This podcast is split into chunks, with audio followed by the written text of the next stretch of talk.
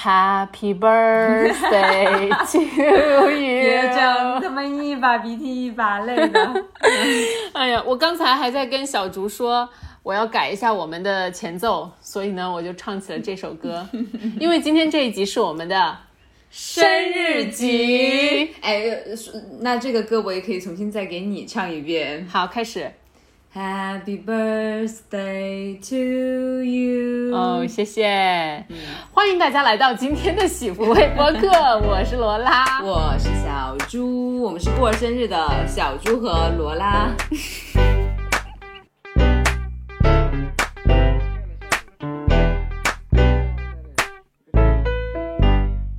都说啦，这个这次的喜福会播客呢，是因为六月份是我和小猪的生日，刚好是我是这周五，小猪是下周几啊？我是下周二。嗯，对。天哪，那你有什么计划吗？我觉得没有，因为本来我周六的时候是打算叫大家到家里面一起来玩的，就是因为我发现我的朋友圈的朋友们都是互相独立的，我其实这次很想让大家互相认识一下，但就真的很不凑巧，你又要回重庆去，然后另外一个朋友又出差，然后又有一个已经约了局了，所以这个局我觉得基本上就就断了，我就只能用小型聚会。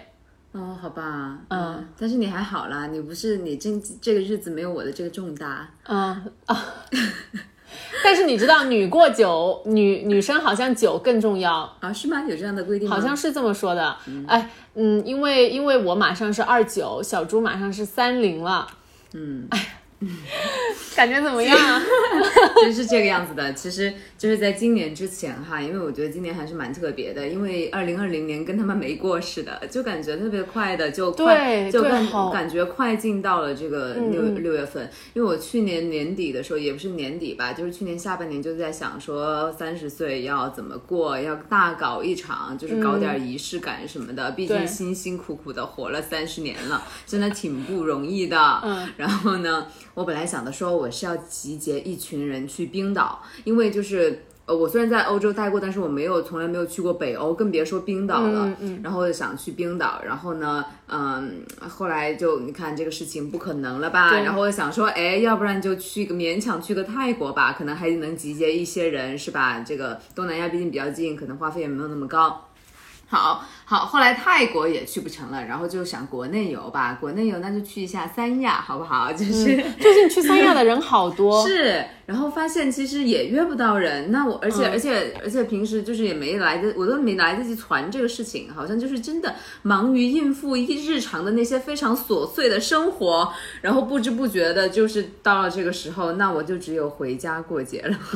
但没关系啊，我觉得你在家乡的，你还有特别多的好朋友，就是愿意出那个。我觉得我现在让我回重庆去，不是说我的朋友们都不愿意理我，但是真的就是我觉得我的朋友圈已经不在重庆了。嗯，然后。虽然还是能把高中的好友叫出来，但是就不是那种感觉了。嗯，我觉得我还很幸运的，就是还有一群就是特别特别铁的朋友在重庆，而且包括我，像我的家家人里面有，比如说像我妹妹啊什么的，就是他们都是我一直就关系特别好，然后一起玩，可以吃吃喝喝、打打牌、喝酒蹦迪的那种。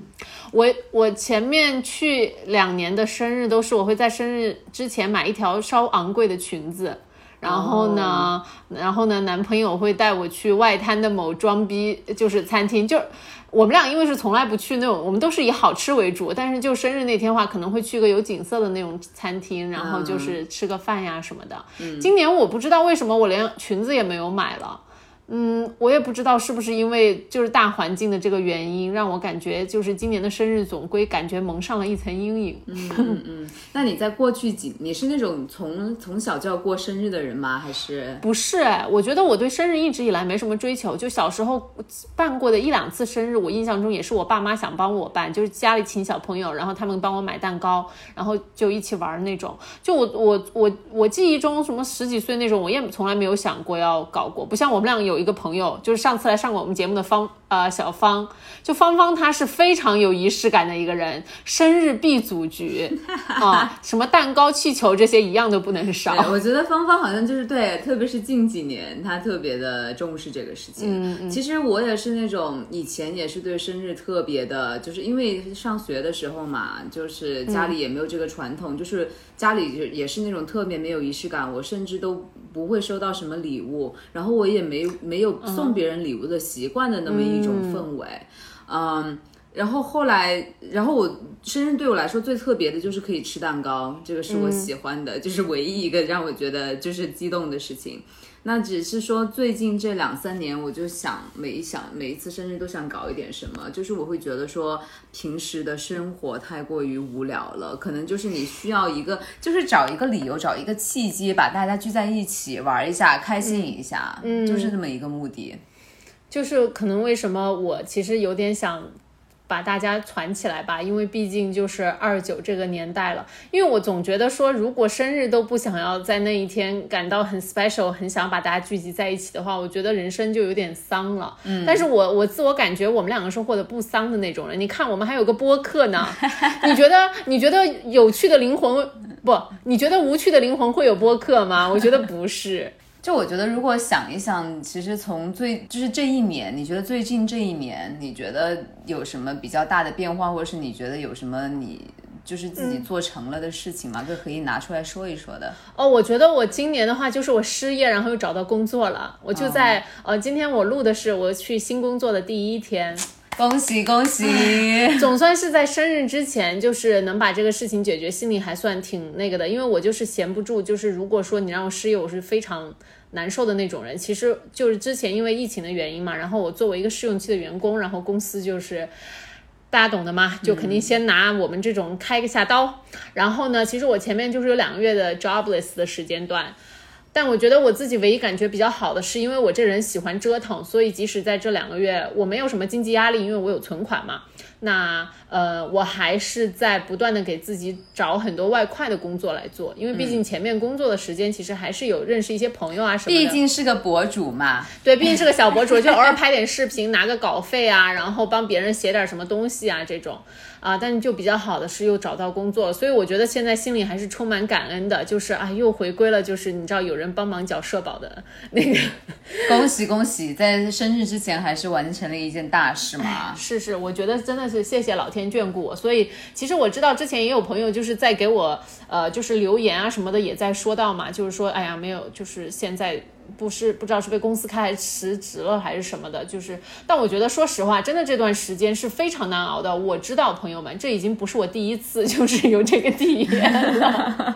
哦，然后，但是真的这个时间段它是会过去的，嗯，而且我其实非常。呃，之前我是觉得啊，如果中间有这种 gap 的这种嘛，你可能很有自己的时间，你可以做很多自己想做的事情。但我觉得我不是，就就我不是那种说，哎呀，你可以趁这个时间去学个什么法语、日语什么语啊。我觉得我不是，我这段时间我是会焦虑的，我做不好任何事情的。所以是的，嗯，有一个事情悬而未决，就肯定是很多不确定性。是，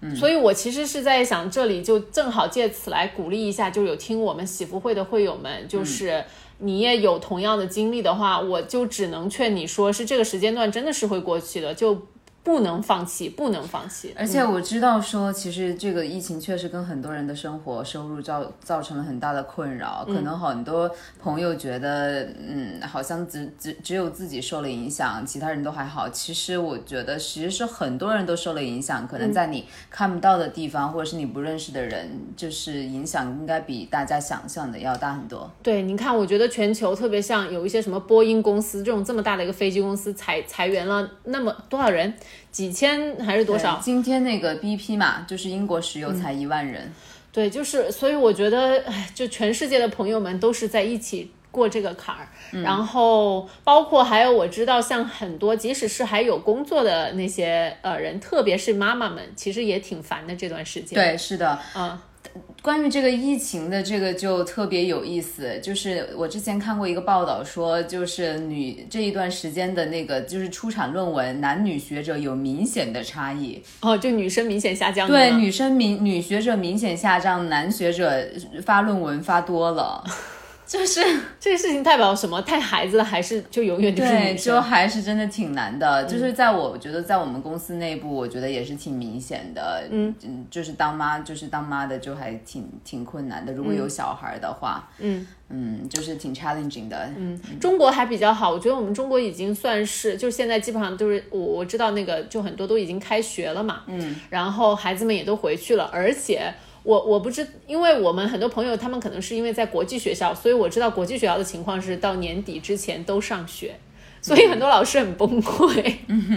嗯，但是对我觉得中国的家长们已经算是先算是熬出头了吧。我觉得现在是国外家长时间，因为我男朋友的姐姐就是经常会跟我说，她说现在真的宝宝。孩子，他他儿子七岁，就在家里面。他虽然很喜欢他儿子，但他也已经烦了，就疲倦了。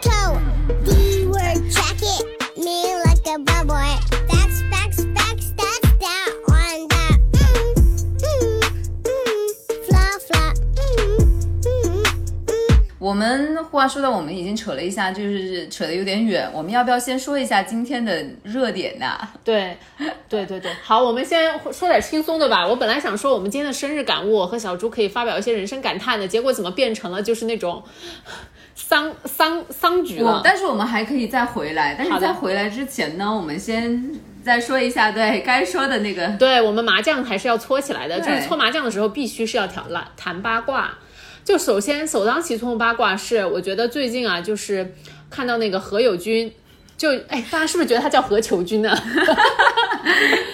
对，就是何猷君的那个微博，哎，大哥有事儿吗？就是我没有关注他耶，你关注他了？我没有关注他，但是是因为他那个上热搜了，然后我本来又是以以为是一个特别无聊的他的什么微博又上买的吧这些热搜。I don't know，但是那个我觉得这篇上热搜有它的道理，因为他真的是。写了很多就是七七八八的话，他写了啥呀？他大概这一篇呃热搜，就是大家也可以去他，反正他现在是他微博置顶。我现在我现在正在搜索。Which by the way，大哥你有事儿吗？就是他其实就是无非就是反驳现在大家对他的一些就是质疑和一些怎么讲言论吧。就就毕竟你知道嘛，他封呃就是现在比较在舆论的前端，是因为他肯定毕竟是生下他们何家的第一个孙子，然后就肯定家族的不知道二房三房都会说三道四的嘛，然后就又有人说他买热搜，你看你就是那种说他买热搜的人，他所以就是写了这一长篇微博来反驳大家，我可要笑死了。天哪！他除了置顶这一条，他第二条微博太好笑了吧？你有没有看到？他发了一个他们全家福，然后发了一个哭脸，就是他爹死的时候。我我我真的觉得 有病吗？我我觉得他他的爸爸真的是一个非常德高望重的人。然后你，就就你爸爸死，你发一个 emoji，我觉得有事儿吗？就我知道肯定很难过，但是。你好歹也是一个什么剑桥还是牛津毕业的？我觉得他们家都挺好笑的。说说实话，我觉得看到这种很传统的这种香港，其实我觉得香港这个地方真的是一个很矛盾的地方，就集齐了那种，就是留下了很多中华文文化的糟粕，就是就是集齐资本主义和极其传统的一个非常很奇怪的那么一个融合，就是在他的家族里面非常极致的体现了这种。极致有钱，但是极致封建传统。然后，然后我注意到的一个事情就是，他现在的认证变了。何猷君现在的认证是澳门电竞总会会长、创梦天地合伙人、深圳威武电竞董事长。哎，说白了就是把他以前的那个赌王四房的儿子这个认证以前那个我看到的时候，我简直惊了，我都没有想到现在居然有人可以那么认证，而且就是按照什么三房四房那么认证的。我说，就好，怎么可有事儿吗？但好像就是因为他这篇微博还回应了，就是关于认证这个事情，他的意思就是说，呃，反正在这个这个这个时期，居然就是微博跟他的认证还有什么关系？但但其实我我看他这微博，我觉得最无语的就是啊，哎，他你大家听一下他他他写的这个，嗯，他就说他自己考上了剑桥牛津嘛，他说有小孩考上剑桥牛津是他多年的梦想之一，也就是他爸爸多年的梦想之一。多次为了成绩不好的小孩捐钱给牛津，多次出面跟学校沟通，尝试把小孩硬推进去。什么呀？他明显就是在暗讽他们家，就是其他的那个兄弟姐妹，就是靠父亲砸钱才能读书啊，就就标榜他自己有多么的牛逼啊！你看嘛，就是结果我考上了。我我爸等了十五个小孩才等到哦，Come on，My God！我觉得大哥，你真的你有事儿吗？你你说的好像是你们家全十五，你就是那个太子一样。你们家有本事的，最有本事真的不是你，不好意思，真的不是。我要笑死了，就是太子。我又想到就是嗯，你呃，就是对，又说到我们刚才说的那个杨丽萍说没有啊，没有小孩的那个女女人就是最失败呀。嗯，然后后来有一个反驳的，就是说你一个男的，你都没有当成国王，你的人生是不是很失败？不，我觉得他。就他们家嘛，应该也就是那种感觉，肯定跟我们普通人的家庭不一样。我觉得这个里面的错综复杂呢，肯定是我们无法理解的。对。但我觉得我今天就就想就他这条微博来好好吐槽一下这位大哥。我觉得你真的你太满了好吗？你就是传说中的那种满壶响呃不半壶响叮当满壶，就是人家都是全部响的。就是我我不知道为什么，就是在香港他们那么大一个家族那么有钱，为什么他们每个人就是。都很土呢，就是特别是他以后来发的那些照片，就是就是把摆摆拍他爸的那种做成一个那种工具人道具的那些照片，真的是土到炸裂。我觉得后期他爸爸应该都有点变成这样了，每一张照片都是。我觉得像就不想说对老老先生不尊重，但是真的就像是一个就是摆拍的一个工具那种之类的，嗯，很恶心。而且就是呃，还有还有他妈去亲他什么的。就，哎，但我觉得其实特别的可笑。我觉得他们上一辈这些什么的，我觉得就是他爸。我觉得他爸不知道啊。你说他到了年年老的之后会后悔吗？其实就很像《甄嬛传》啊，就那个皇帝觉得自己一生占尽风头，然后就是到了最后才发现，其实自己一生就是并没有自己以为的那么风光和快乐。就在有那么多就是女人的时候。这只是我和我对我们作为穷人的一种臆想。对对，这只是我们作为这个事情背后的一个分析，不是是说要对这位中国实业家有什么不尊重，而是是说其实关于这个讨论嘛，就是他这个家庭形态在整个全中国来说，我觉得真的都是很特殊的。嗯嗯，对，好，本来是想吐槽那个什么何猷君的，结果怎么变成了这个了？嗯，对，但是我觉得这位大哥真的是啊。我我我我觉得一开始吧，最开始就听说过他名字的时候，对他还挺有好感的，因为因为他一开始的人设就是那种，就是他还参加过各种什么节目，一副很高智商的样子，对，高智商、高学历。然后自从他的那个求婚，然后我觉得就是马上就是全民就是开始对他的品味产生了质疑，而且微博还是那种就是照妖镜嘛，嗯，对，真的是。社交媒体，你看就知道是什么人，嗯。所所所以，我觉得我对这个微博啦，倒不是觉得说你站出来发声有什么不对，而是我觉得你的措辞真的是让我感觉，就是你暗讽其他的小孩成绩不如你，大哥你几个意思啊？你自己很好吗？你你们家十五个小孩有本事的啊？不，我不知道他们家到底有几多少个小孩啊？二十个，最有本事真的不是你好吗？就得了吧，洗洗睡吧啊。呃呃，OK，嗯，你下面还要说一个比较嗯。是震惊的社会新闻哦。对，下面的这个就是上一周，我觉得，嗯，大家很多在讨论的，就是上海有一个那个之前是一个冰柜藏藏妻子的尸尸体的案件。你 这个病，我的舌是发生了什么事儿？对这个事情，我觉得不在除了在上海，就包括在全国都还是很轰动的一个案件，因为确实太骇人听闻了。然后这个凶手是在呃，应该是在上个星期吧，就是被呃死刑就是。执行了，所以他已经正式的从这个人间消失了，走了您了。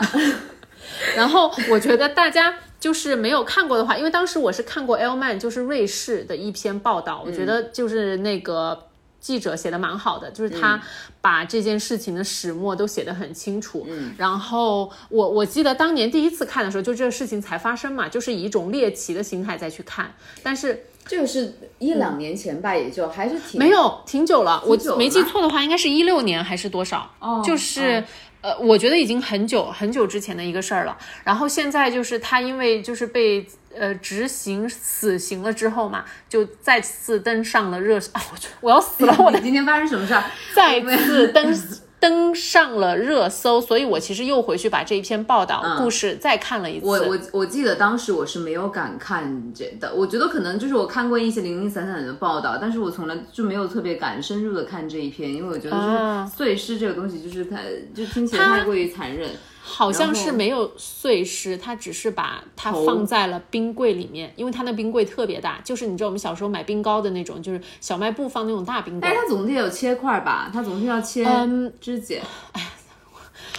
大晚上的，咱别说这不，我的意思，呃，就是我在看到那报道里面没有任何写他就是切呀什么那些的，就是只是是说把他残暴的杀死了之后就。藏在那里很久。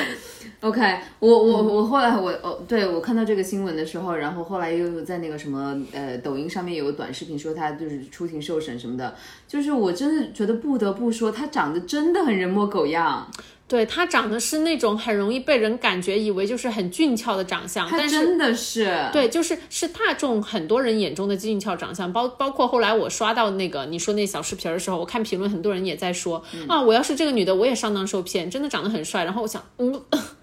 就。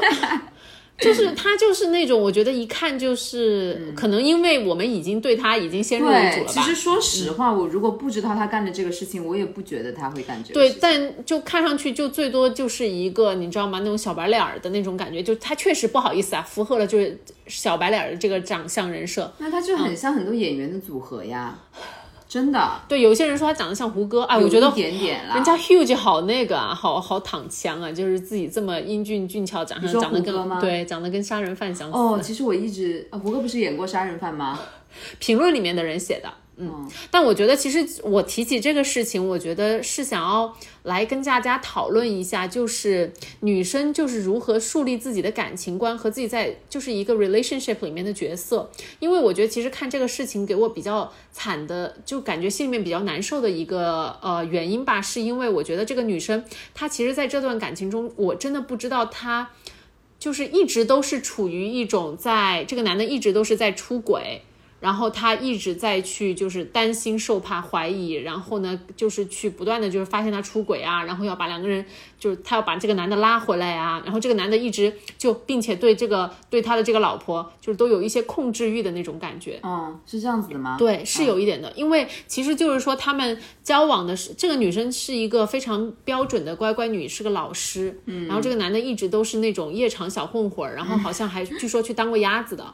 就这个没有得到证实，天涯有人发帖说的，还有这样的背景。对，然后 他们在一起的时候嘛，就是也是是说，好像这个男的就是中间几个女朋友就是不断的没有断过，还去交往其他新的人，然后人家这个女生就是一直都是有发现的，所以其实我真的是觉得，反正就那篇，至少就那篇报道，在我看来，其实这个女生一直在他们的整个关系中处于一个比较，我觉得就是说好像也不叫弱势吧，就是有一种。就我没有办法了，我就是想要跟你在一起，我你不管怎么样，我都可以，就你不要走就好。嗯，就他会给我那样子的一种感觉。嗯嗯嗯嗯，对，所以我其实是抢救这个事件，我觉得真的是要呼吁呼吁，就是更多的女生朋友们树立自己正确的一个感情观和你在一段 relationship 里面，我觉得你的角色和你的，就是你跟你伴侣的关系。对，其实这个道理，其实我觉得。嗯，当然都没出错，大家都懂。但是你真的是在现实生活中，你操作起来就是很困难的。而且再加上可能其他你周围的朋友并没有一个你一些 support，就是别人就会觉得说，呃，就是可能大家就会你你会想说，我离开了这个人，我怎么找得到？我离开之后还有谁？就是大觉得大家都很糟糕，然后社会又告诉你说婚都结了，你还想什么？对不对？然后有一个男朋友不错了，有一个老公已经不错了，你还想干嘛？我觉得这种话就是真的听过无数遍了，包括我自己在，因为我想到说我在一段不好的，就是觉得很一般的、很犹豫的 relationship 当中，我觉得罗拉你是那种为数很少的人是告诉我说可以离开的，其他人都让我将就，是吗？对，所以说我觉得我能够理解他，就是理解这样子的情况，因为我真的回想这样子，我觉得。我觉得会是因为我呃我我我回想周围的所有的人都让我再等等看，再沟通看沟通沟通看，或者是说觉得你家差不多了，你应该满足了。嗯，好，我觉得其实听到你说这个，我还觉得挺心塞的，因为我觉得你已经是一个非常思想在时代前端的女性了，嗯，你都会有这样子的一个难难处的话。那我觉得，对于一些思呃思想相对来说比较传统的女生，可能更会有这样了。对，当然，其实我觉得这个这次的这个案这个事情嘛，我觉得是一个比较极端的，因为多半的一个男生的话，你们两个就是不会是这么一个变态杀人狂啊。是，我觉得这个实在是太不幸了。对，这个真的是很不幸，只是是说。你说 那那我们该怎么样子帮到我们的女性听众朋友们呢？就是哎呀，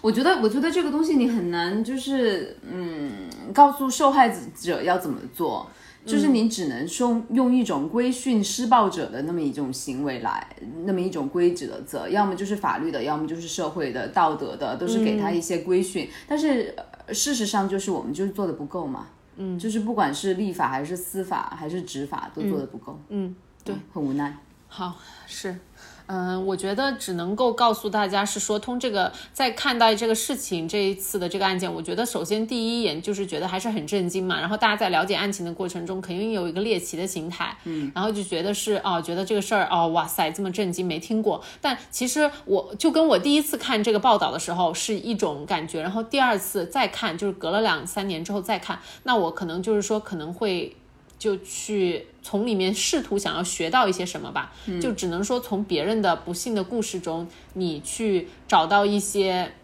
呃 study 的一些 point，然后希望就是世界可以更好一点。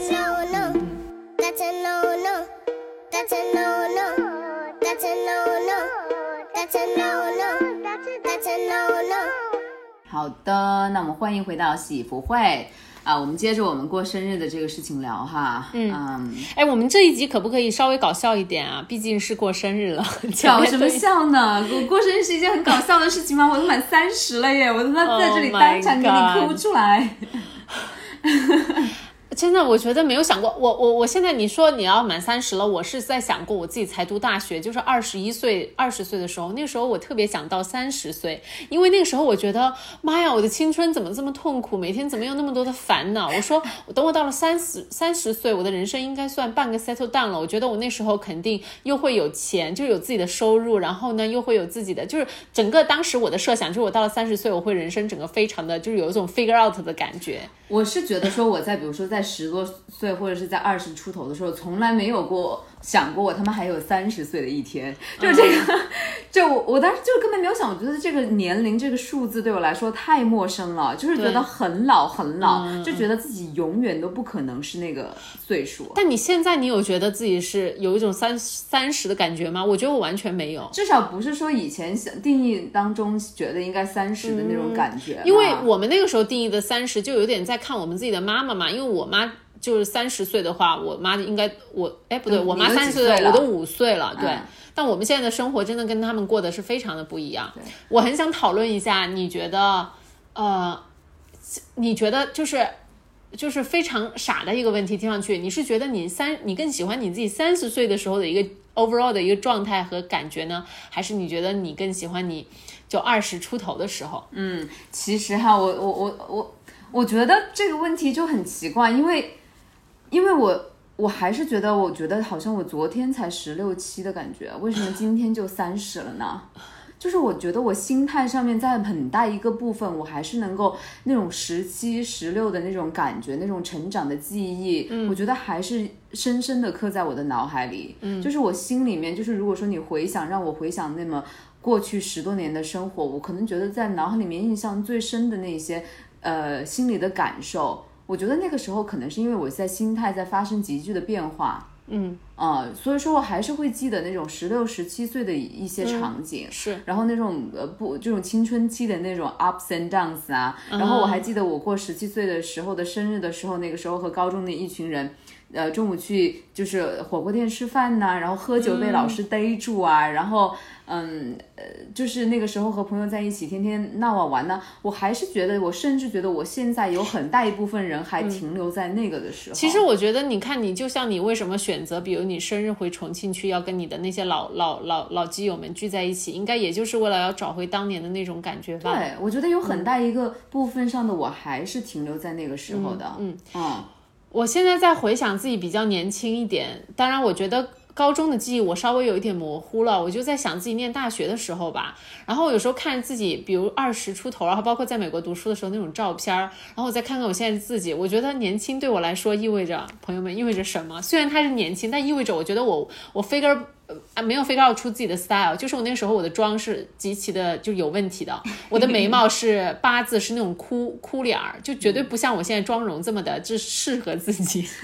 然后当年的 style 也是完全混乱，一个非主流的感觉。嗯，然后我觉得包括以及你知道年轻就意味着什么，就是生活的比较的简陋一点，就是挤在一个小房子里，因为当时你知道我们在。读书的时候嘛，大家都是那种三个人住一个一室一厅，嗯，然后现在的话，生活就是会变好了，所以其实我觉得我我自己在感觉是说，至少我不会觉得说我老是想要回去很年轻的时候，我觉得那时候才是我人生的最高点，而是说我在相信我自己的人生的最高点是随着时间的推移，它是在就是慢慢在发生的，但是我现在。我不确定以后会之后会怎么样哎，我希望就留在现在。就是那天我我我，其实我你说焦虑吗？我觉得焦虑的，因为我觉得后面三四年我真的不知道该发生什么。就是我觉得以很传统的一说，就是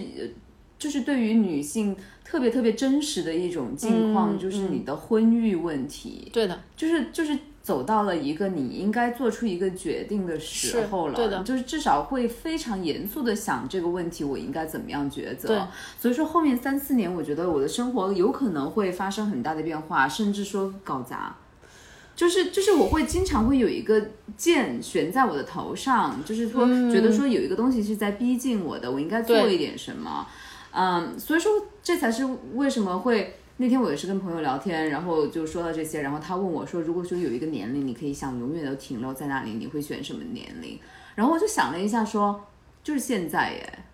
嗯，就是我也不想再回到一两年前，我也不想再过一两年，我就是想留在现在这个二十九、三十的时候。所以我觉得你的人生是在不断的 move on 的，不断的变好的。因为我我觉得你，你首先你给我感觉你在注重你的当下嘛。然后如果你再挪到明年的时候问你同样的问题，你可能也会说现在。那我希望明年的我还会那么回答。我我自己我。对我自己来说，我可能就想停留在那个阶段的话，我可能也会是说，现在我觉得挺好的，真的。当然，再倒退一年，我觉得也没关系，就是，嗯。但是如果想让我回去那种所谓的二十一二岁的那种时候的话，其实我我可能并不太愿意，因为我觉得我那个时候是傻的。嗯嗯，就是现在，不管从各个方面，learnings 比当年多很多。嗯，我会觉得我的人生就是一段一段的，就是我。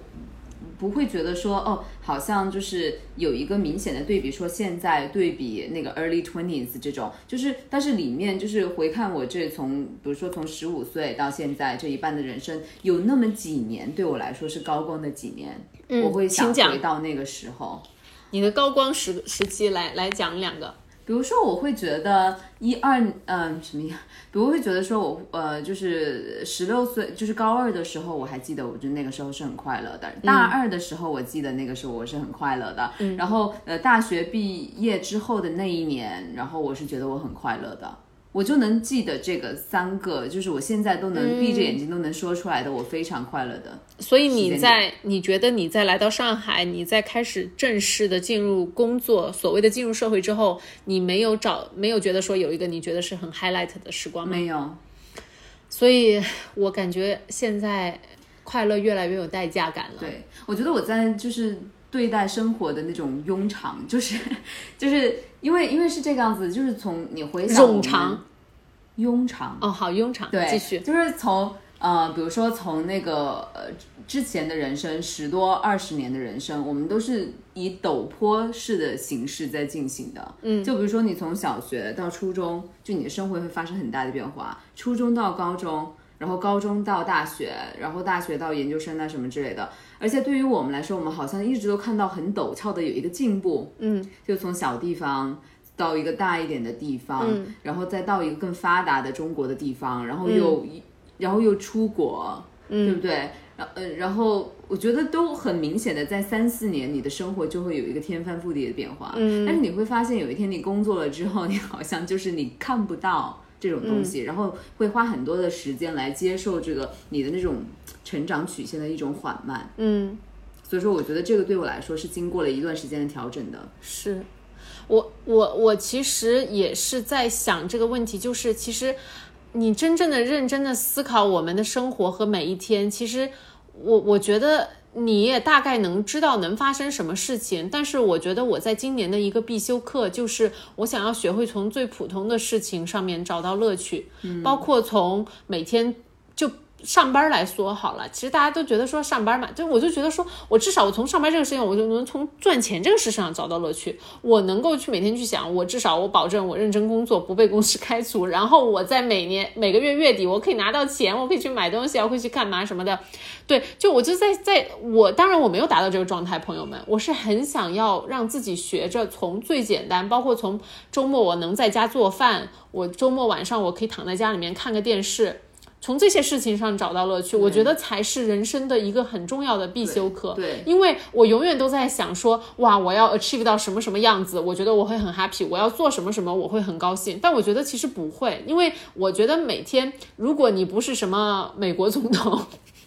你可能每天的日子是会相对来说，我觉得就是比较趋于平淡的，但不是一件一个褒义词，而是说，我觉得对于我们这种人，可能要一个更大的一个一个必修课和必须要掌握的一个技能，就是在平淡中发现，对，就是每天生活的一个重要的意义。对，如果能够做到的话，就很了不起啊！我真的觉得很了不起。我还在我还在学习这个事情，嗯，因为我觉得说。嗯，我一直是追求要做挺不一样的事情的那种，然后我会去，就是我要把自己的一天就是排得很满，然后一直就觉得说生活不能浪费，我的时间也不能浪费，就是我追求我每时每刻都要有意义，都要做新的事情。嗯，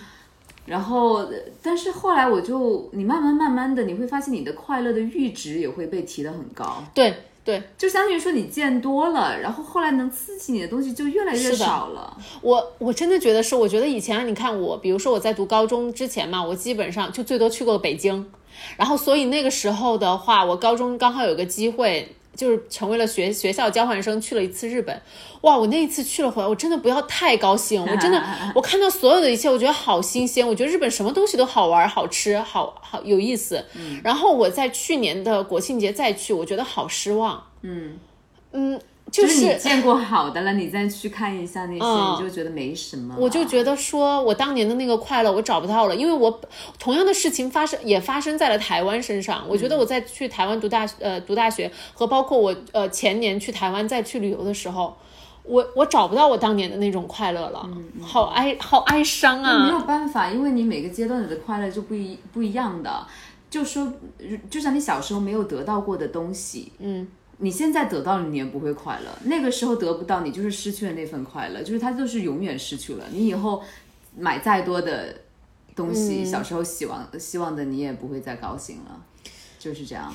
我我好，我觉得我要多多学习这方面怎么做。嗯，然后。我我现在唯一感觉啊，我我目前为止给我感觉一个很有用的帮助是，我记得我大学有一次，就是我我在上之前的节目里面有讲过一次非常惨痛的首次的初恋初恋 失恋的经验，那一次不是对我打击特别大嘛？然后当时我觉得第二天，因为我是哲学系的嘛，然后我的室友就给我了一本佛学的书，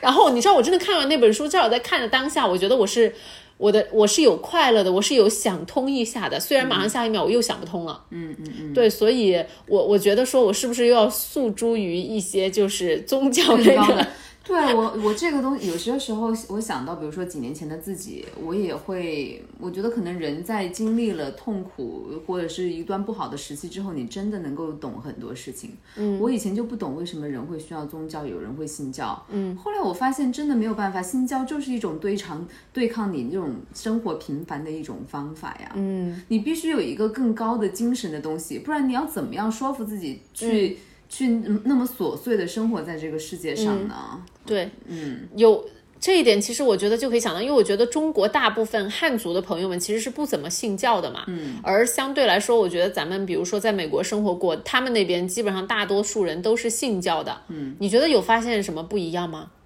我觉得中国人是嗯不信教，但是中国人信其他的东西，功名利禄。对，所以说就是就还是那句话，人们就嗯，就中国人这个民族就是唯一一个会祝别人有钱的民族嘛，恭喜发财，就是谁他妈会祝恭喜发财呢？就是 Hope you get rich，就是每年的时候都那样。哎，我觉得这个点为什么我没有注意到过？真的好有意思。嗯，是的，其实是中国人是非常有竞争心，然后又非常的爱钱的一个民族嘛。对，哎，嗯，你说在，因为我对西方宗教没有那么了解，他们有那个 The God of Money 吗？没有啊，财神哪有？财神是中国特色，对吧？嗯，所以说我觉得这个很神奇。然后所以说，我就说到这个点，我觉得这个世界总体来说和我小时候或者是青春期在成长的时候还是很不一样的。嗯，我以前好像从来都没有怀疑过，说我可以在这个世界上有自己的位置，我可以过得好。嗯，后来会觉得说，就还是那句老话，说成年人的世界里面真的没有容易二字。没有，而且我觉得至少像你刚才的这个上面，我想延伸讲的就是，我觉得我在这几年，我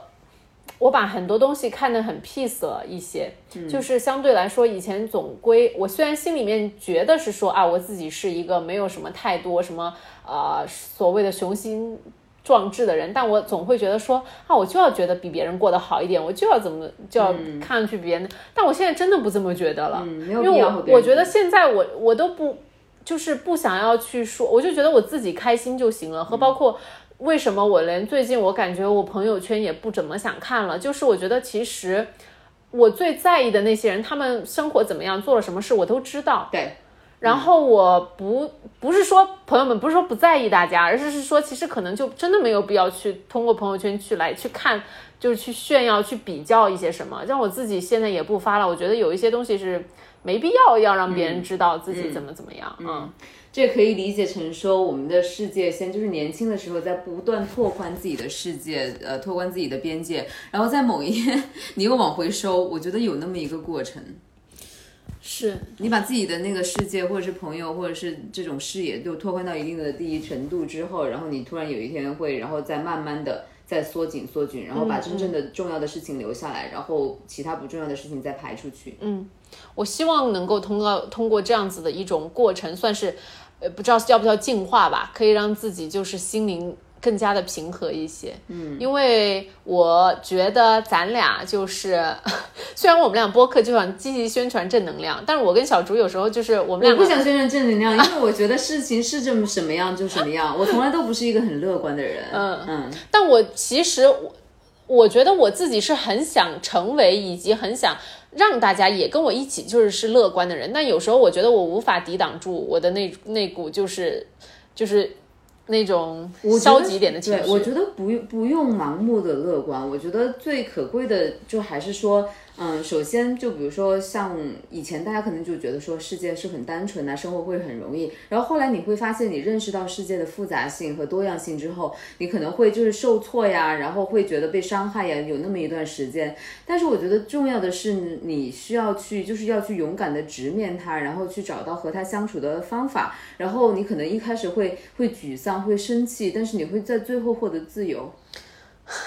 好的，我觉得你刚才说那一些让我回到了我的大学佛学课堂。你看，我们当时我们的佛学的老师就是她，就是她跟她老公两，他们两个是叫居士嘛。所以他们其实，他们两个当时是不愿意生孩子的，就是因为他们不想让孩子带到这个社会世世界上来，就是经历刚才你所说的那一切。因为其实我觉得这个过过程其实是蛮痛苦的，痛苦的。我现在都觉得很痛苦。对，嗯。所以说我在考虑，那之前也在朋友说，就是在也在考虑说有没有这个能力，就是带一个新生命。我觉得也会考虑到这种事情，就凭什么？我要把一个人，就是让他经历过这样子的一个心路历程，就是因为你有痛苦，就是你肯定快乐痛苦都会有的。嗯嗯嗯，虽然说快乐的时候很快乐，但是痛苦的时候也是真痛苦啊。我觉得没办法，这就是这个社会，呃，就是这个自然的一个结果，就是你可能可以帮你的，你做的，你呃，把不把一个孩子给生出来，那真的是你的决定。但是能选择日子怎么过，过得高不高兴，那就是这个孩子自己的决定了，你就没有办法了。有时候我会想说，就如果说真的有了我一个小孩，我看到他就是说，比如说伤心的时候、受挫的时候、被伤害的时候。我觉得我一定会很自责的。我反而是会觉得说，我现在在试图记住我自己在不管是做错决定还是做的好决定当下的那种心情和状态，以至于这样的事情重复发生在我之后的孩子的上面，我到时候可以以此及哎不对，以此及彼是这么说的吗？非此即彼啊，对，然后然后就试图用我自己的一些呃情感和一些经验来帮助到他，这觉得我觉得是作为父母唯唯一能够做的了。嗯，好吧，好，那我觉得你还是蛮乐观的哈。为什么从 为什么从生日的感悟聊到了生子的？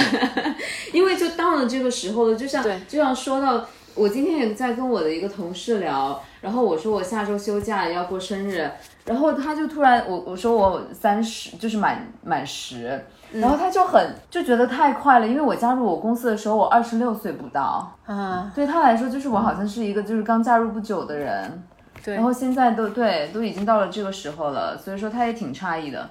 但是他也会说到了，他会觉得说过了四十岁的时候是真正的平和下来。但是我会因为因为就像我刚才说的，就是后面这三十到四十之间，实在是这个变化会很大。对，我也觉得到生育的家庭的问题。对，我觉得我的三十到四十肯定比我的二十到三十的。要陡峭很多，是是的，没没错。和包括你知道吗？我觉得我以前从来没有考虑过任何医美的问题，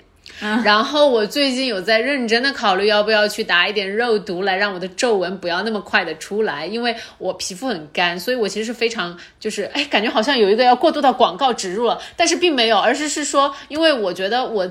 非常的注重我自己的这个部分的问题，所以我都是从真的，我就是感觉到我从今年开始，我就非常的想要去，就是了解各种，就是比如说打点肉毒，就是让自己。那说明什么呢？说明商家 target 到你了？哎，不是，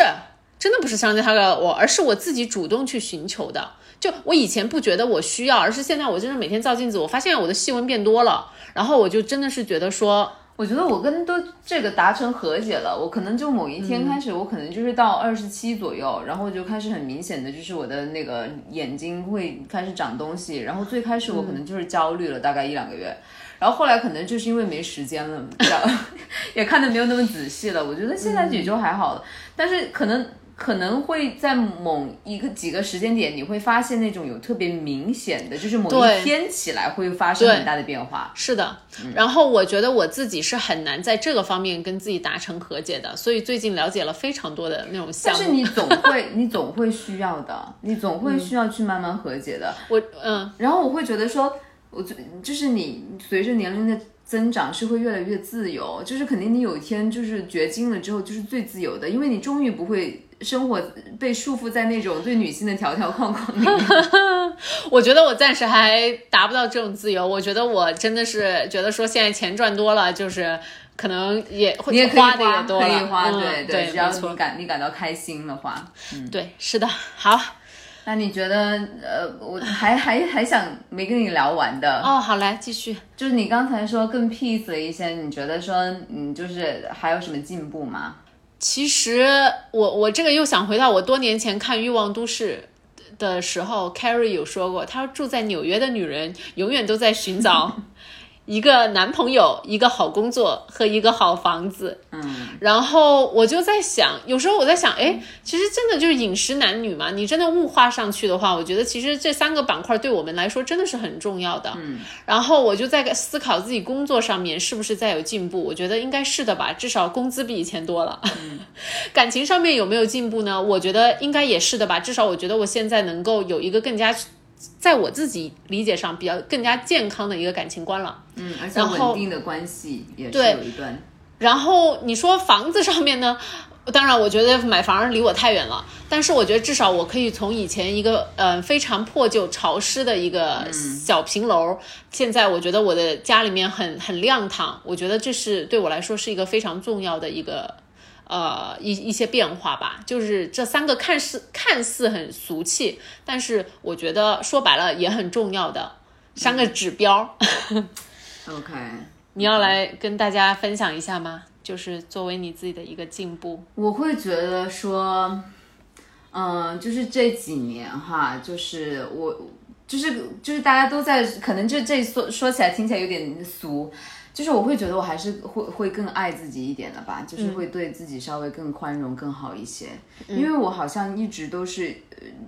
包括在青春期的时候啊，或者是二十出头的时候，我都会觉得说我自己是不大明白该怎么样，就是不够爱自己的。其实我甚至很多时候有那种很自毁的倾向，比如说我会去做一些对自己不好的事，会抽很多烟或者是什么喝酒，然后不舒服的时候会会尝试让自己更加不舒服啊，就是那种就是要毁掉自己那种冲动。对。就是我觉得可能是有一种人格在那里面吧，就是想做对自己不好的事情，让自己难受。嗯嗯，但是我觉得现在这种这种事情会越来越少了，就是说。可能也是因为我自己在大城市里面没有家人在身边，也没有一个稳定的那种呃伴侣在，所以说我不得不学会怎么样让自己就是爱自己多一点，把自己照顾的好一点吧。对对，嗯，真的，我觉得不管是你有没有伴侣，爱自己真的是 step one。对，就是而且不是一个很矫情的一个说法，是是，我觉得爱就是像小竹刚刚才跟大家分享到，就是一些非常基本的一个地方。嗯嗯，